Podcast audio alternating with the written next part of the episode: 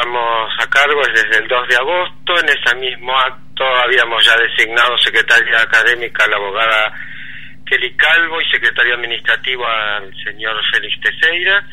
Y en esta última sesión de consejo directivo del miércoles pasado eh, completamos el equipo, o sea que fue la tarea a la que nos hemos estado abocando en todo este, este periodo, básicamente para poder dotar a la facultad de una estructura de gobierno que nos permita funcionar.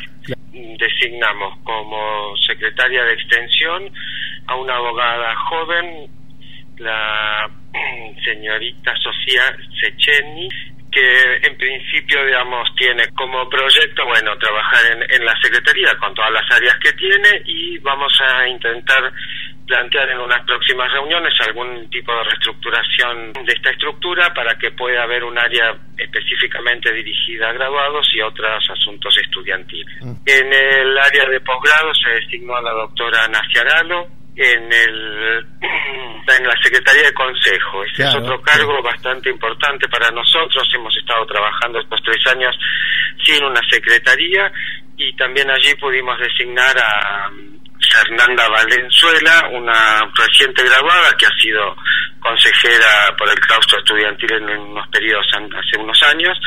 Ella fue designada como secretaria del Consejo Directivo y en la Secretaría de Ciencia y Técnica y Relaciones Internacionales se designó la magíster Cecilia Bestía. Con esto completamos, este, bueno, recién este miércoles entonces la estructura de gobierno de la facultad. Andrés, respecto a la ocupación del decanato y esta situación que tienen las trabajadoras de, limpieza en el centro de la, de la escena informativa también, ¿qué acciones están haciendo para la resolución? La situación en la facultad sigue siendo muy, muy delicada en este sentido.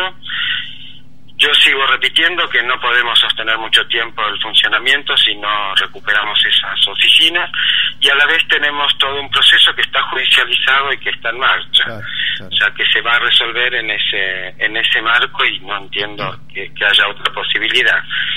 Lo que sabemos por información de, de rectorado es que los ex trabajadores que habían estado, se habían que habían salido de la ocupación ya están laburando todos en, cargos públicos, o sea que es lo que ofrecía el rectorado desde un principio, pero bueno, entendemos que todavía queda un grupo que no acepta y que siguen pensando que, que o siguen reclamando su trabajo en, en la universidad.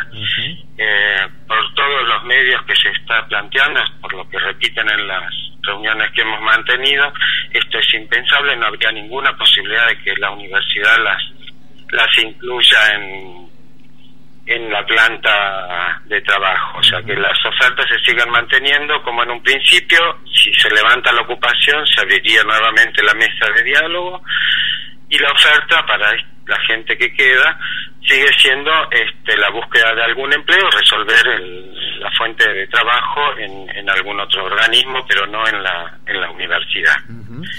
Esto es lo que se les viene diciendo, por lo que comentan quienes están manteniendo contacto con ellos. Yo ya ahora no, no he mantenido contacto porque me he sumado a esta consigna de que en la medida que esté el edificio ocupado y por todo el daño que esto nos genera, eh, no vamos a, instalar ningún diálogo mientras esto dure. Bien. Andrés, eh, la disposición, como sabés, de los micrófonos de la radio para también ayudar desde aquí a la solución de, esta grave eh, crisis que está atravesando nuestra Facultad de Derecho y Ciencias Sociales y la Facultad de Lenguas y con este compromiso de seguir apelando a que las partes puedan buscar una, una solución rápida a un tema que ya lleva más tiempo de lo que uno deseara, ¿no? Eh, a vos agradecerte por el tiempo con la radio como siempre. Te mandamos un saludo grande.